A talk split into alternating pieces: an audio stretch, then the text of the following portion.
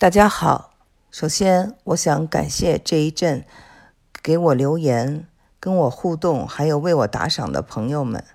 谢谢你们！不管你们在哪里，我感觉到我们心灵的距离其实很近。今天我想跟大家讲一下世外桃源，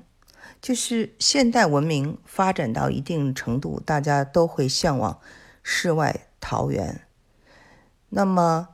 在现在，中国非常流行的，大家会提到不丹啊，不丹是大家心目中的一个世外桃源。嗯，那么在大航海时代啊，西方也一直在寻找这种世外桃源。那么呢？大航海时代，大家知道涌现了很多的探险家，有的呢，他们去寻找失落的城市，比如说亚特兰蒂斯啊，非常神秘；有的呢，就是在寻找他们心目中的天堂。那在西方文化里比较有意思的几个，呃，西方人想象中的天堂有哪些呢？或者他们想象中的世外桃源有哪些呢？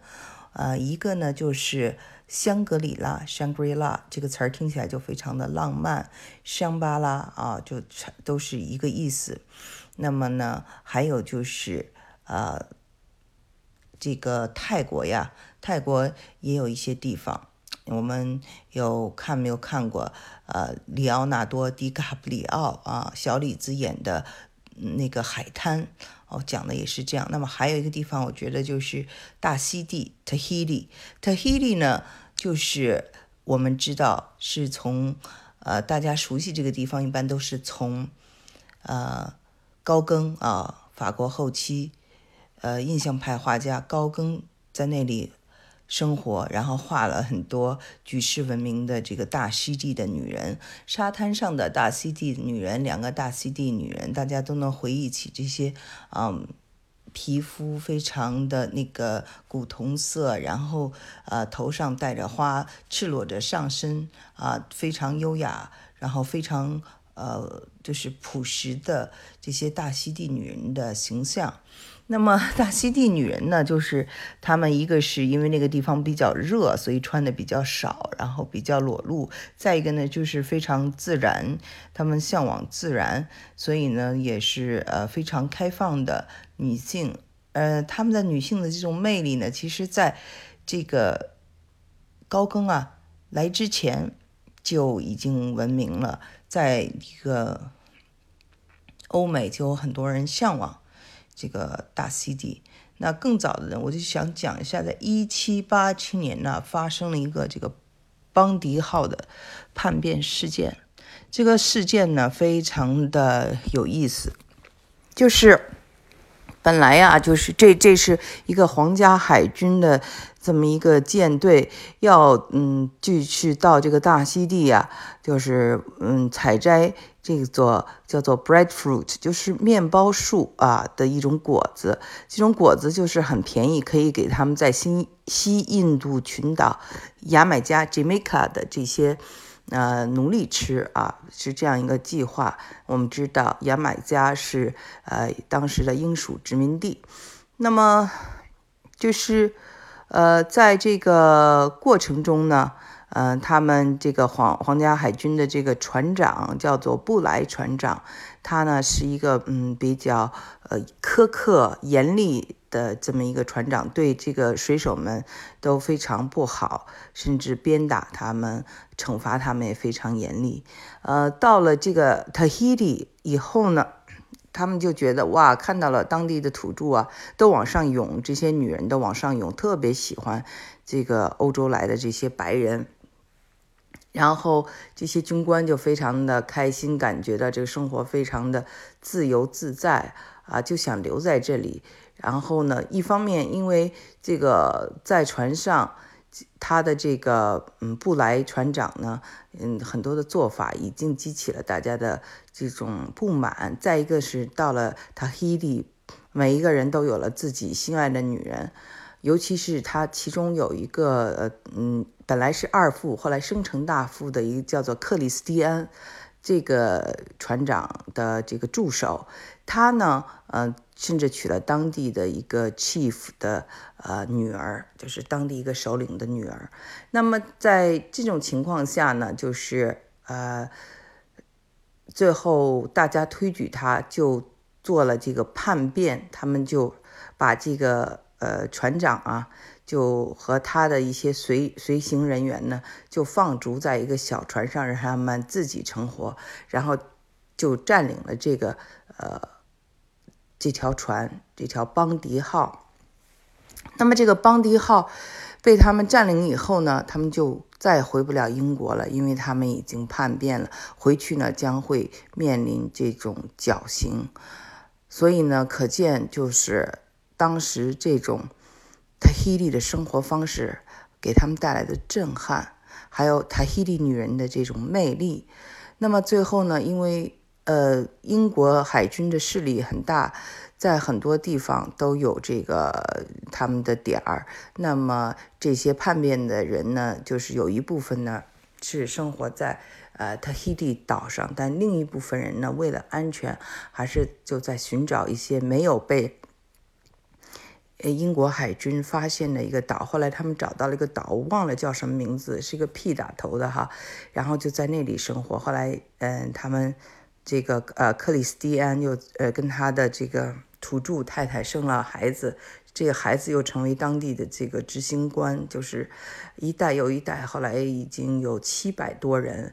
有一部分人呢又呃移到了呃新西兰啊，大概就是最后呢他呢。也是，虽然向往这种，嗯，生活呀，就是这种世外桃源生活，也向往这种，嗯，美美丽单纯的爱情。可是事实呢，就是呃，听说呀，我也是，呃，发现这个资料上哈，就是大家一直都不知道他是怎么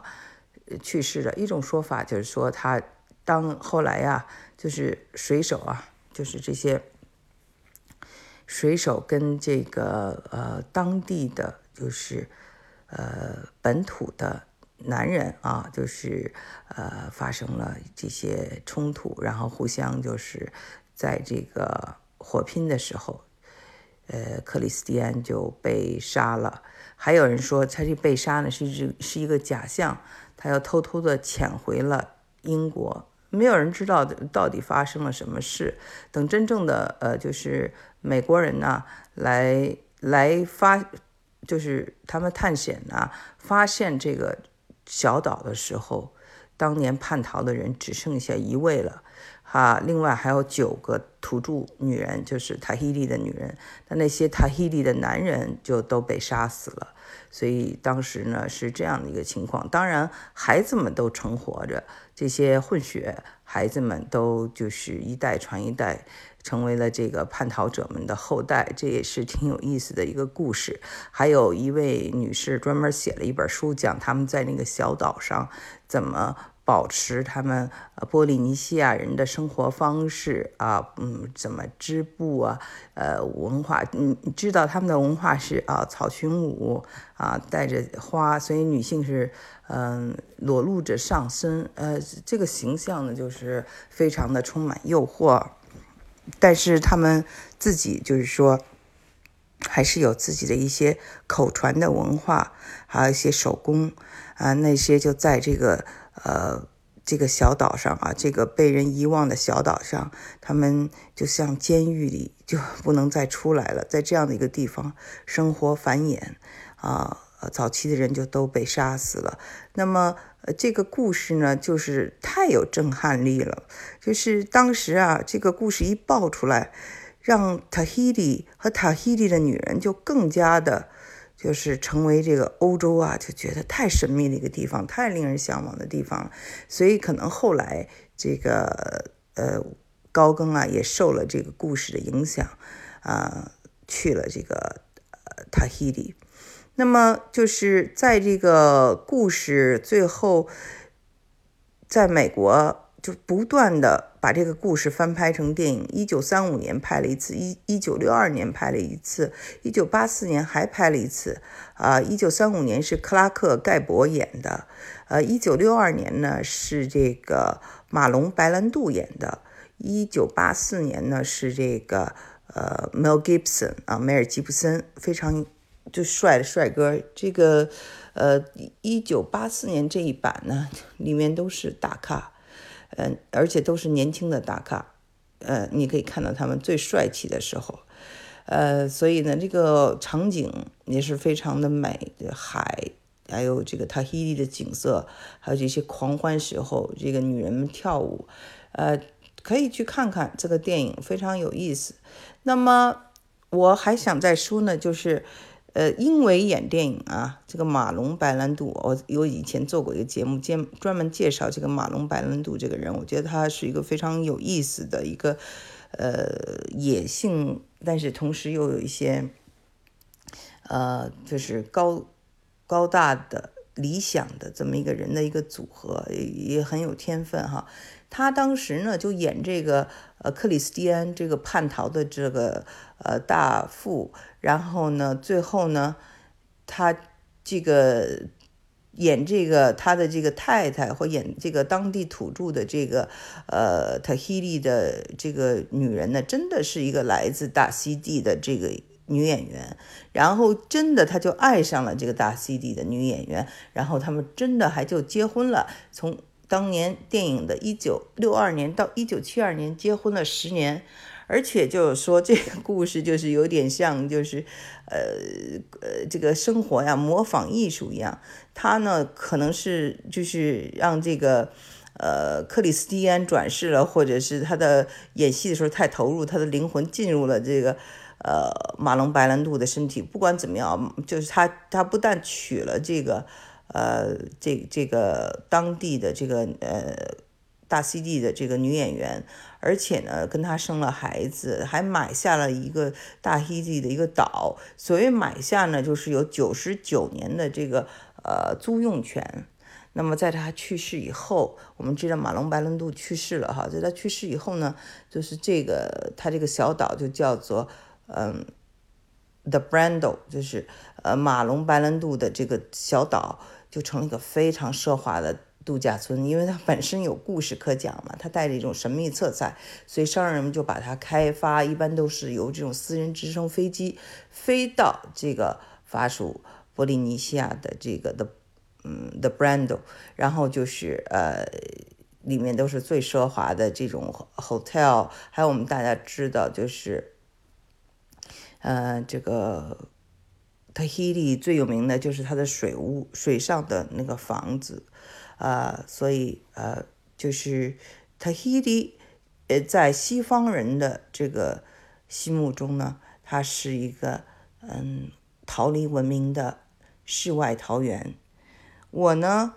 对像像西藏啊，嗯，Tahiti 啊这些东西，从小的时候就非常感兴趣。那么我也在我的这个。后来，二零一八年出的英文小说《Made in America》里的第一章就写的是 Tahiti，就是说两个呃中学生啊，北京的中学生两个女生，两个人就非常向往 Tahiti，因为他们的老师非常严格哈，他们这这寄宿学校。后来到了这个长大了，他们成人了，都有了孩子，这全家啊两家人一起去 Tahiti 实现小时候的梦想。啊，那也也写了这个东西。其实我本人并没有去过塔希里，呃，西藏也没有去过。但是呢，我觉得心中有一片圣地，有一种美好，呃，因为还是非常的必要的。因为我们确实有的时候，嗯，不能生活的太实际，呃，所以这就是为什么大家需要香格里拉，大家需要世外桃源，因为呃，要找到一种平衡。就是在这个现代文明的这种竞争啊和这种节奏啊非常快的情况下，大家越发的就是向往那那片内心的美好、平静和原始。这也就是为什么这个电影啊，我说的这个《邦迪号》这个电影啊，就是不断的在被翻拍。然后他这个大副啊，这个克里斯蒂安。叛变的这个故事会在西方的这个文明史上啊留下了这么重要的一个影响。